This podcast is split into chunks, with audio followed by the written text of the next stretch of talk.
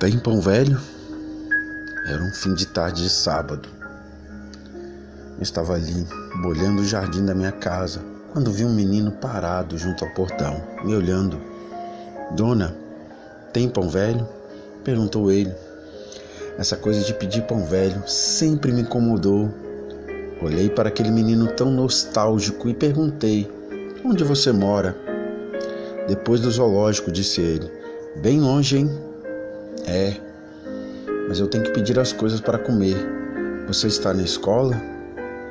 Não, minha mãe não pôde comprar material. Seu pai mora com vocês? Ele foi embora e nunca mais voltou. E o papo prosseguiu, até que eu disse: Vou buscar o pão. Serve pão novo? Acho que não precisa mais, não.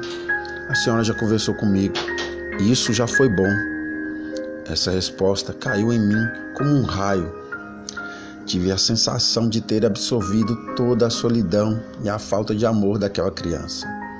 Tão nova, já sem sonhos, sem brinquedos, sem comida, sem escola e tão necessitada de um papo, de uma conversa amiga.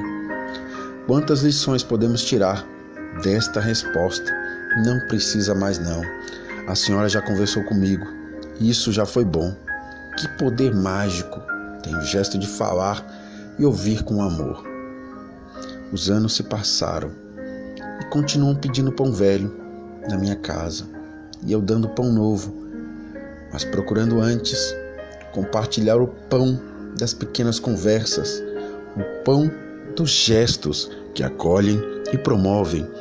Este pão de amor não fica velho, porque é fabricado no coração de quem acredita naquele que disse: Eu sou o pão da vida. Verifique quantas pessoas talvez estejam bem agora esperando uma só palavra sua. Ei, amigo, tem pão velho? Texto lindo de autoria desconhecida. Espero que você tenha gostado.